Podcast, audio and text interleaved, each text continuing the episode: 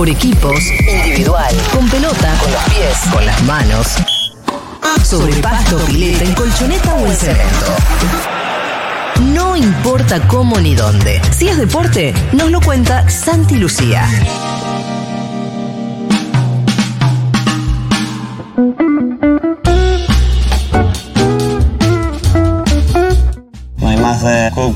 Speciality asado argentino.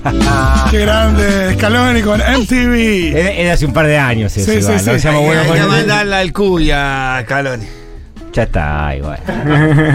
Muchas cosas anti hoy, ¿no? Sí, muchísimas cosas. Quería empezar con algunas que tienen que ver con el fútbol femenino, Ajá. que verdaderamente fue trascendente lo que pasó y que también en un punto se cruza el fútbol femenino con la selección argentina mayor, en un punto lógico, que es Lionel Messi, lo que pasó en el predio de Seiza el sábado a la mañana, pero ya vamos a llegar ahí. Y en relación a la quinta fecha del fútbol femenino, se dio algo bastante singular que no había sucedido hasta ahora en ninguna de las fechas del campeonato semiprofesional ni en los años anteriores.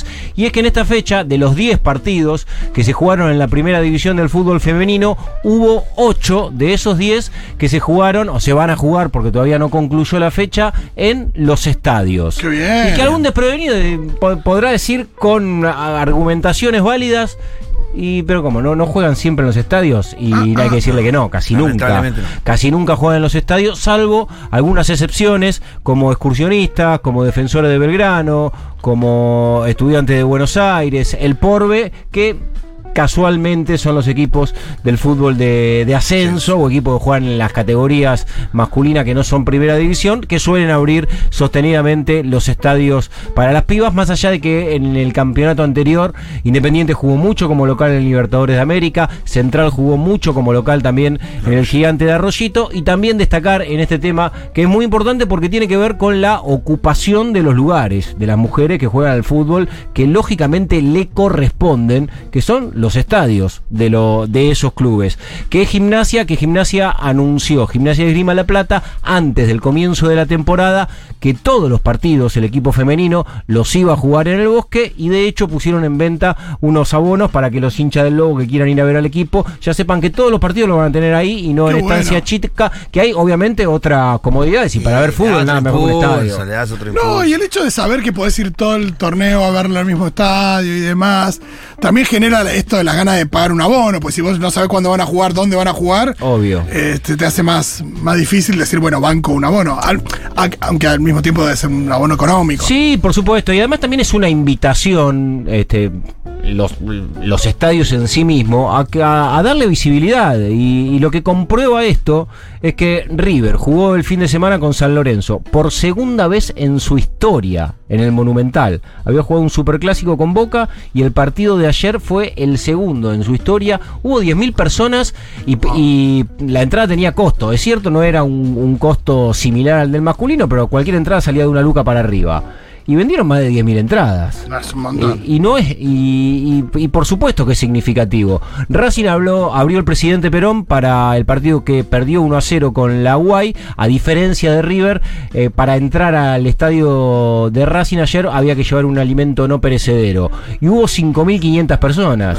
Digo, y es también eh, Sí, un sí. número significativo para el No, y al mismo tiempo River no venía muy bien, empató con San Lorenzo que está segundo, con lo cual hay una cosa donde no es lo mismo jugar en, un- en una cancha en una cancha sin tribunas y con dos personas alentándote que en tu estadio No, y aparte, con 10.000 personas. Bueno, eso también. Eh, por un lado, que muchas de las canchas, cuando no juegan en los estadios, son de sintético. Y para la, para cualquier Bueno. futbolista es completamente distinto. Bueno, jugar sobre sintético o jugar en césped natural, de- desde el pique de la pelota, desde la sensación eh, al pisar, desde la temperatura que hay en la cancha. Cualquiera que haya jugado en sintético y en césped sabe que es absolutamente distinto. A mí más de una jugadora me dijo de, en la semana esta, en las últimas semanas de calor, me dice, "Le- tuvimos que pedir por favor que eh, si no, porque muchas veces las hacen entrenar en horario diurno para no prender las luces en los predios. Dijimos, entrenamos cura, pero no estamos prendiendo fuego en el sintético. No, aparte en esa por la temperatura que levanta el caucho y demás. No, porque aparte el sintético con el caucho ese y las pelotitas de caucho con calor, es, veneno, se transforma, de a rato se transforma en veneno. ¿eh? Sí, sí, sí. Sí. Hay una cosa que te, que te empieza a marear. Sí, sí, sí, absolutamente. Saludos a Gallardo. Huracán jugó con Boca en el Tomás Ducó, que empataron 0 a 0. Platense jugó en el Estadio Ciudad de Vicente López con Gimnasia, le ganó 2 a 1. Defe jugó en su estadio, mm, perdió con Banfield. Mal Defe, ¿no? 2 a 1. Sí, eh, va a pelear por el- lo que viene intentando sostener las últimas temporadas, que es la permanencia en la primera división. Lo que dijimos de River y San Lorenzo, 1 a 1 del Monumental. Racing perdió 1 a 0 con la Guay. Eh, Lanús fue uno de los equipos que no jugó, cuando decimos 8 de 10. Con Ferro no jugó en su estadio. Estudiantes de Buenos Aires con Excursionista, que está por terminar en, en un rato. Belgrano juega sostenidamente en el estadio de Barrio Alberdi. De hecho, también lo hizo en horario nocturno en alguna oportunidad. Este, ayer, por ejemplo, el partido de Racing fue el primero de, de los que viene jugando Racing que se jugó también en horario mm, nocturno. Bueno, ahí, ¿no? Primer tiempo. Claro, primer tiempo a la tardecita y terminó de noche el partido, pero tuvieron que prender las luces porque ahí te cuentan todo, ¿viste? Como es el femenino y los ingresos son distintos, lo- los dirigentes te hacen la cuenta completita.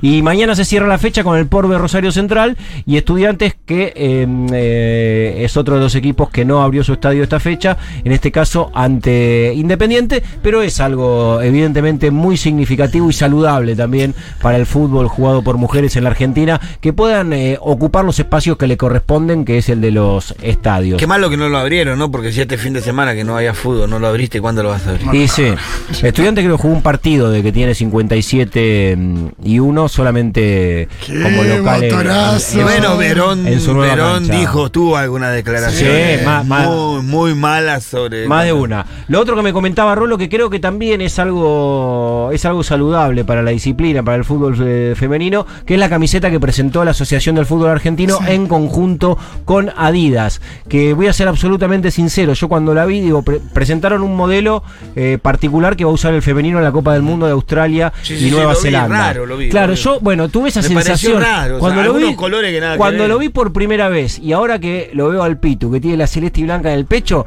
lo que se me di- lo que se me da por pensar del lugar más conservador y tradicionalista futbolero es, no, loco, la nuestra es esta. Claro. Bueno, sí, Igual es la es un modelo alternativo, pero la suplente es azul. Sí, sí, pero no, sí. Violeta, tampoco ahora te gustó la violeta. La, la violeta y En sí, su momento te gustó la No, pero camuflada. por eso, por eso de ahí, de ahí me voy corriendo, ¿no? Como que ahí hay una flexibilidad este, importante, pero cuando vi la camiseta, de todas maneras, que es negra, verde agua y naranja, dije.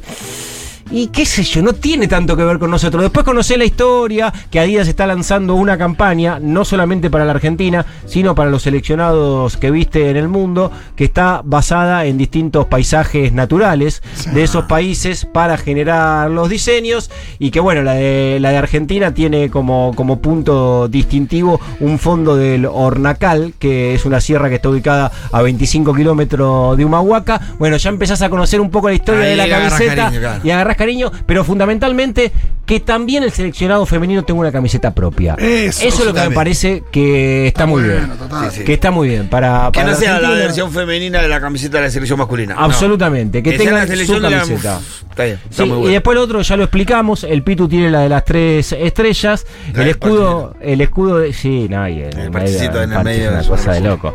Eh, la de la selección femenina en la Copa del Mundo no. va a tener ni parche ni, ni tres estrellas, pero ahí hay también una, una cuestión que, que regula la FIFA y, y que tiene que ver con, con que es el seleccionado masculino Claro, no el eh, el ganador, no el femenino, y son competencias distintas, y por eso cuando vean la camiseta de la selección femenina, de hecho la camiseta de, de futsal, fútbol playa tampoco tiene. Sí, igual es raro porque el sub-20 ¿Tenía las estrellas? tenía tres estrellas, en el sudamericano tenía Dos tres estrellas. No, tenía, fue el- la, la primera selección que usó la de tres estrellas en este Ah, pues yo me sudamericano. del- decían la de Machi le falta una estrella. No, no, eh, Bache, la de La del cuerpo técnico. no tenía, faltaba, pero sí ah, la de. La los sí la de los jugadores. jugadores, pero al mismo tiempo decir, no, debería tener las cinco campeonatos del sub-20. Claro. Digo, no sé, pues también creo que aplica esto de que no es el Sí, puede ser. Hay, puede, puede haber una contradicción ahí. Hay que hacer la gran Uruguay, decir, le tenés que contar todas las estrellas. Bueno, Uruguay sí le hicieron sacar dos estrellas, ¿no? Que ponía, cuando, Sí, cuando sí. iba a la Copa del Mundo ponía las estrellas de los Juegos Olímpicos. Y, No, no, muchacho, esa tenía no. cuatro estrellas el escudo de la baja, hermoso, hermoso. Yo se la valido, dale, para Sí, ahí, sí. ya Si vos crees que eso, y sí. Sí, para vos significa ¿qué es eso, listo, ponela. Igual también el tema de las estrellas que tiene, que está recontra presente. El otro día pasé, venía para acá, en la bici por Rivadavia, ahí dos cuadras antes de, la- de, bueno, de San Juan y de, perdón, de Rivadavia y, y Jujuy, Sí. había un cartel gigante que decía bordo estrella 1500 pesos. Sí, y sí. vas con tu camiseta, ping, y te meten la estrella ahí. Eh. Algo que eh, mundialmente lo terminó de popularizar Brasil. Que fue el seleccionado que empezó a ponerle estrellas. alrededor, sí, de su escudo las estrellas y ahora hay como un... Aparte en la Argentina vos ves eh, tres estrellas juntas y ya sabes qué significa. No, ya está. Sí, igual es muy loco porque cada club se, se agarra de lo que puede. El escudo de Boca está lleno de estrellas. Ya no Sí. ponemos más. No, pero están adentro. Pero Ya no lo ¿No se ponemos pone más. más estrella? Ya no, ya, eh, ya no, no, ya no, no ya se cuenta, son un montón. Y no, no puede- no, ya nos dimos cuenta que no nos va a dar el escudo para meter más Pero estrellas y si- siempre, dijimos, listo, siempre se tira para un éxito. No, pero Independiente tira, las tenía alrededor, eh, Racing en una época Sí. también. Eh, Gimnasia tenía dos estrellas que tienen que ver con la Copa Centenario y otro torneo. Sí. Eh, la de Huracán tiene estrellas también. Si Boca decidió del campeonato pasado ya no agregarle más estrellas adentro del escudo. Sí, en una época se decía suma estrella. Ahora me, me hacen acordar que, que estamos hablando de las estrellas. Que el otro día estuve hablando con, eh, con Ale con Ale Bolla y, me, y me- me contó una anécdota que fue una entrevista, eh, no, importa dónde, le preguntaron porque el libro se llamaba La Tercera. No. Que tiene que ver con las estrellas. Bueno, eh, habló Lionel Messi. Hubo una decisión por parte de la Asociación del Fútbol Argentino que es eh, modificar el nombre que el predio, el del predio que la AFA posee en Ezeiza, que ese nombre lo va a tener siempre. Sí. Eh, digo, más allá de que tenga el nombre de Messi, que en algún momento tenga el nombre que venga, en caso de que decidan cambiárselo, por siempre ese lugar, antes que nada, será el predio que la AFA posee en Ezeiza. Sí. Ahora con el nombre de Lionel Andrés Messi.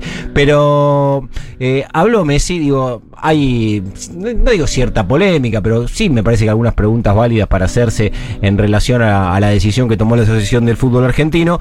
Eh, y también a mí lo que me sorprendió mucho es el sigilo con el que se manejó la, la AFA para que no trascienda de que iba a suceder algo importante como es modificar la denominación de la casa de la selección. Sí. Y es algo casi que no se tuvo acceso, Sí, solo sorprendente, dirigentes, jugadores y jugadoras que fueron quienes participaron de ese acto y el sábado cuando nos levantamos a la mañana, bueno, todos empezamos a ver, che, me- eh, hay una movida en AFA, a nosotros nos empezaron a preguntar, y, ahí nos, nos terminamos enterando, pero se manejó este, verdaderamente de una forma muy cerrada la comunicación hasta que llegó Messi y lo anunció. Y en el anuncio hay algo también importante para destacar de Lionel Messi que tiene que ver con el femenino.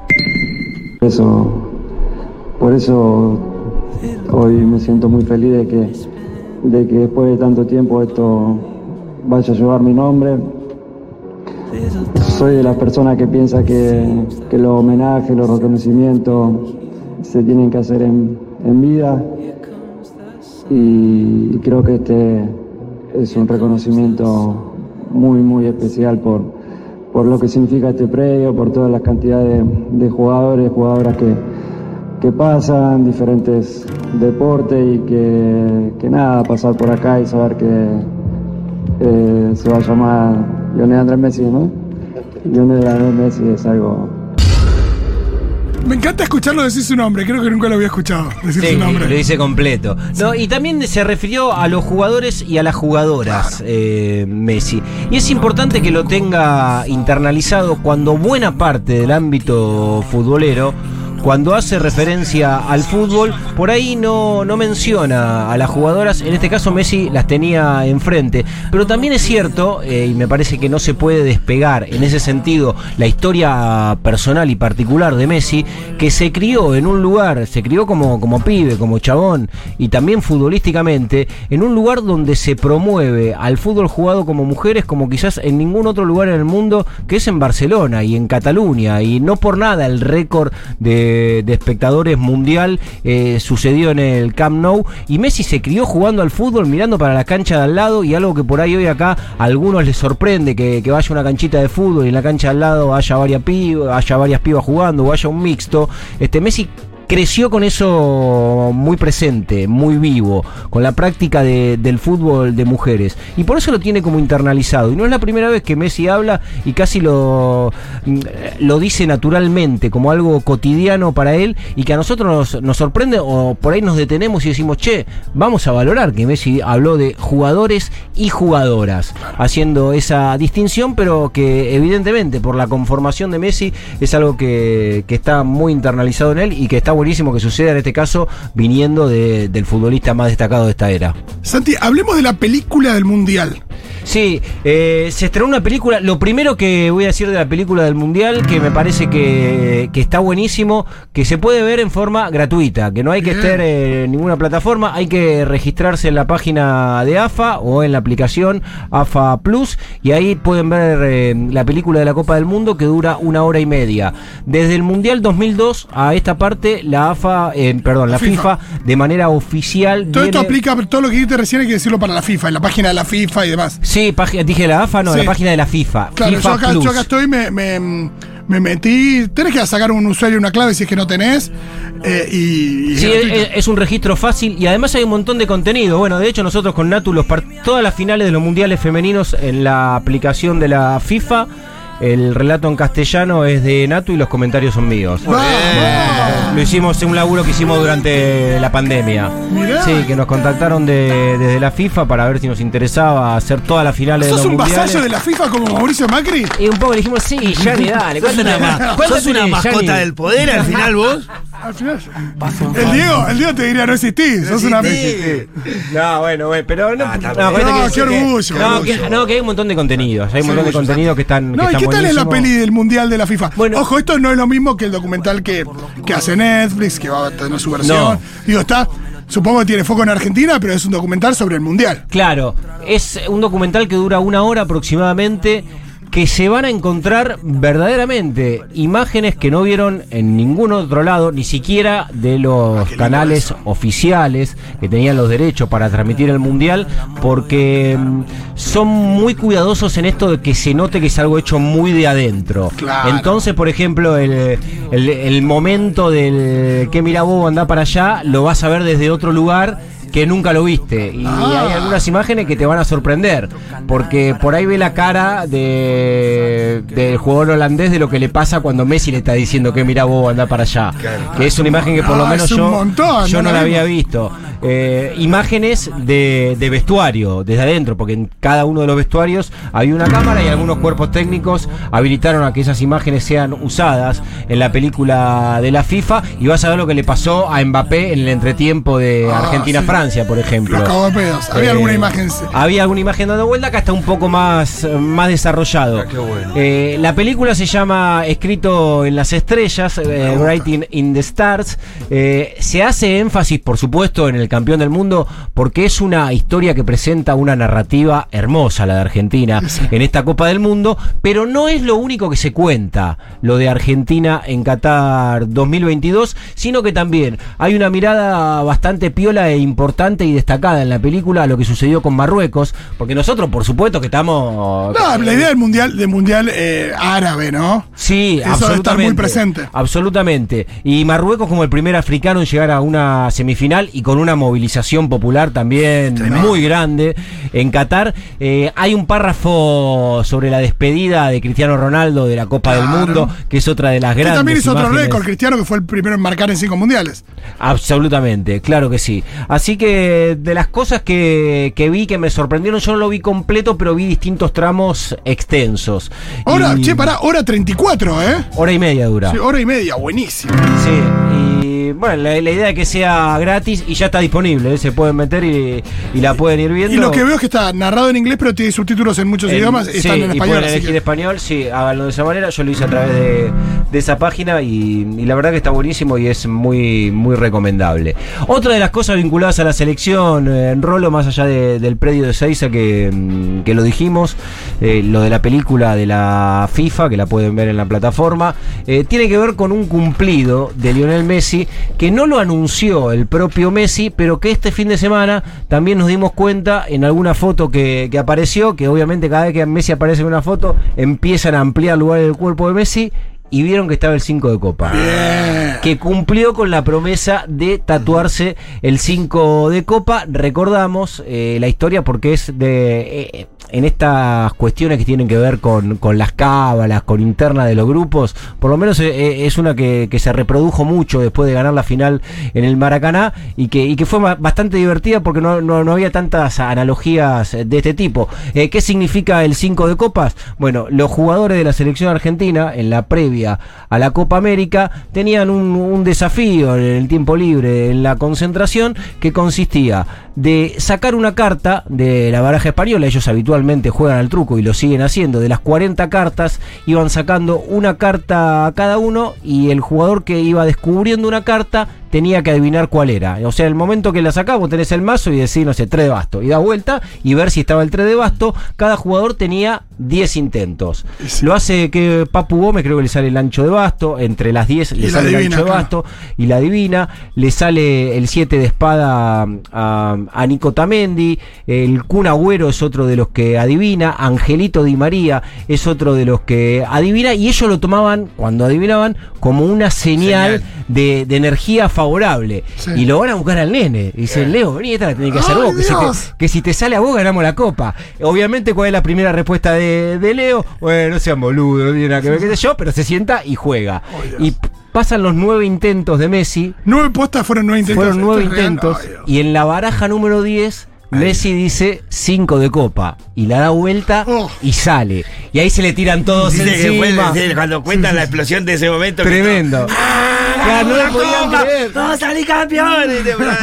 Todo. Esto es previo a la Copa América, ¿eh? Sí, sí, sí. Hablando Durante la Copa América. Claro, durante la Copa América y Argentina, de hecho, gana la Copa América y ahí hace la promesa Messi de que se iba a tatuar el 5 de Copa. El resto de sus compañeros, todos se fueron tatuando. Faltaba él y este último fin de semana apareció una foto donde Lionel Messi, creo que es en la pierna izquierda, pierna, tiene tatuado el 5 de Copa. Sí, que no es poca que- cosa en la zurda, ¿no? No, no, Porque aparte. vos me decís, ¿dónde elegís un para que Messi se haga un tatuaje? Es como con la coronación de, de, de lo feliz que está ese tipo en Argentina.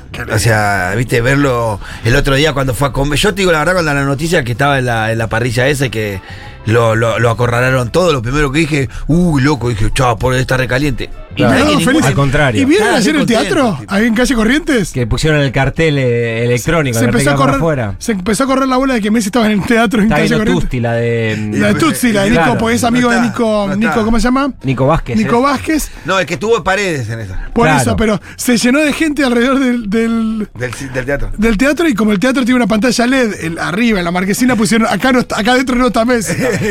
Ah, impresionante. Eh, hoy tiene una jornada muy intensa la selección.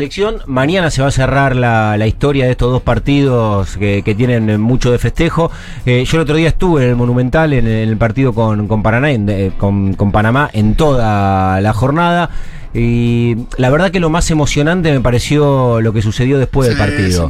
Que ese fue el gran momento de la noche. Eh, me resultó mucho más atractivo el partido de lo que yo esperaba que, fuera. bien, no, ¿eh? pero y por la dificultad que hubo, digo, si Argentina por ahí lo habría, lo, lo habría rápido, hacía muchos goles, a mí no es el tipo de partido que me atrapa, pero sin embargo el otro día se encontraron con una dificultad y en un momento veías que el equipo se estaba fastidiando. Y a mí me pareció que eso, está- que eso estaba bueno, digo, como, como espectador futbolero, que vos decís, bueno, qué bueno que estos pibes en esta situación tengan que resolver algo que no esperaban. Sí, el Porque- Dibu lo destacó. Cuando terminó el partido, al Dibu lo entrevistan y dicen que le gusta este equipo porque, por ejemplo, en el entretiempo, eh, en el vestuario, estaban todos, che, pelota, che, este partido hay que ganarlo, dejémonos de romper las pelotas, estaban como conectados con el partido, con jugar mejor, con ganar el partido y que, y que le, le gusta Sí. ser parte de un grupo que, que está en esa, ¿no? Yo noto como una, una capacidad que se la adjudico a, a, a Scaloni sin lugar a dudas de mantener el apetito a estos tipos. No los veo como, viste, bueno, hasta acá ya está, fuimos campeones. No, y habló de eso Scaloni en la conferencia. Yo día veo también. con más, como, no, no, ahora hay que reafirmar, ahora hay que seguir ganando, los veo como lejos de estar relajado. Sí, después también me pareció muy, muy saludable y algo que evidentemente eh, creo que, que- que fortifica la mentalidad de la selección y que no deja de ser un mensaje que interpela al público futbolero y bueno a- eh, y, al periodismo por supuesto. Que es lo que dijo Messi cuando agarró el micrófono la verdad que desde el punto de vista narrativo la elección que tomó Lionel Messi en cuanto al contenido del mensaje fue impecable. Eh, ahora voy a decir por qué. Y también por supuesto la, ejecución no hace unos años cuando Messi estaba en una situación análoga lo veías nervioso queriéndose sacar el problema encima que- lo que para él era un problema.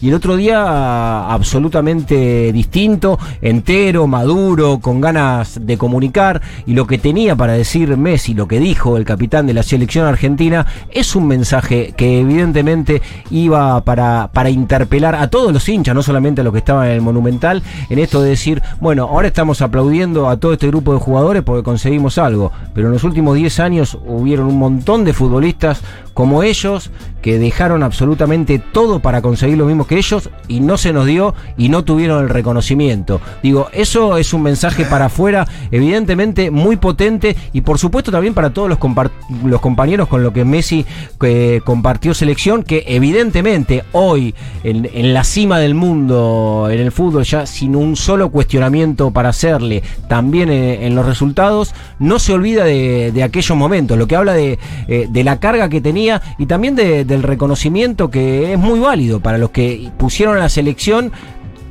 en un lugar muy alto pese a no haber sido campeones del mundo. Sí, destacando sin decir cosas como, bueno, este equipo, este grupo definitivamente se lo tomó en serio, digo, cosas como decir, como separarlo de otros, sino diciendo, todos los otros hicieron lo mismo de dejar todo, pero no se dio.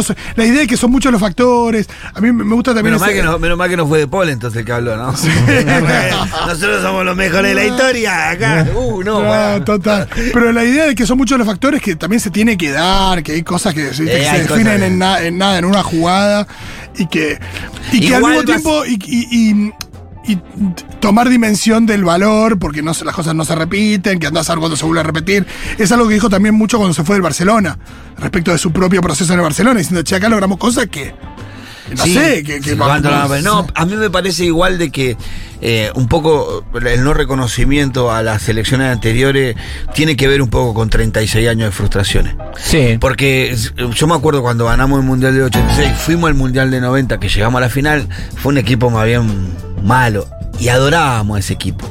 Y adorábamos. Pero veníamos dulce de haber ganado un mundial antes. Me parece que había como una relajación. Yo creo que si hay, hay una, si, si fuera inversa, si ahora jugaría la selección de Macherano con los mismos resultados, la aplaudiríamos. porque Sí, sin duda. Venimos a ganar el mundial, ¿no? Sin duda, pero fue muy agredido. eh, no solamente Messi, sí. sino eh, bueno, de los que quedan en el equipo, Ángel Di María, el último tramo de, de Nico Tamendi, que son los que de alguna manera eh, lo vivieron también en carne propia, esto de, de ser los cagones que perdían finales a ser ahora eh, la mejor selección de la historia, porque eh, es un, Sí, sí, digo, sí. eh, Que No hay punto medio absolutamente. Santi, última, antes de que nos vayamos. ¿Cuándo es el sorteo de la Libertadores? Se sortea la Copa Libertadores esta noche a las 21. cu- Decía que la selección tiene un día muy intenso porque están viajando ahora. Salía el charter a las 3 de la tarde a Asunción. Va a haber un reconocimiento para la selección. La intención que tenían en Conmebol, digo, el sueño que tenían, además de reconocer a la selección campeona del mundo, era que Messi, Di María, el Dibu sacaran la bolita de Flamengo. Tanto no, tanto Boca, no. Flamengo. Argentino Junior, No, Racing. Pero bueno, no, no se dio por una cuestión de logística. Entonces, viajan a Asunción, le hace el reconocimiento a la Conmebol y de ahí van a Santiago del Estero. Calculan que estarán llegando a Santiago del Estero cuando comience el sorteo de la Libertadores en, en Asunción después del reconocimiento. y se hablaba de un micro descapotable, de que el pueblo santiagueño tenga Qué alguna bueno, posibilidad sí, ¡Oh, de saludar a los campeones Ojalá. del mundo. Así que ojalá que eso suceda. Y bueno, y muchos vamos a quedar también prendidos a, a lo que suceda hoy con Bombo 1, Bombo 2, Sí, Bombo 3, no. Bombo 4 y los Juan equipos Román argentinos que participan. Juan Román confirmó su presencia. Que de España se va derecho a Asunción para estar en el sorteo de la Copa. Si no me equivoco, el primer acto oficial del que participó Riquelme como dirigente fue el sorteo de una Sí. Copa Libertadores en Asunción, lo que marca la magnitud que tiene para, para Riquelme como, como dirigente y como tipo de fútbol estar en ese lugar. Vuelve de Villarreal y se va directo a Asunción. Eso va a ser a las 9 de la noche. hoy. Ojalá impregne de su mística copera a las bolillas y Viene tirar magia en España Oh, tremendo. ese pase de jugadores que están toda una carrera sin hacer ningún pase. ¿Sabés cómo le doy la 10 de boca al domingo? No, impresionante. Pero qué lindo verlo con eh, la imagen que están tomando mate los dos parados en el Con vestuario con, Palermo, con Una, una relación que se fue recomponiendo con, con el tiempo. Hermoso. Muchas gracias, Santi. Nos vemos la semana que viene. Chau, ¿eh? Rolo.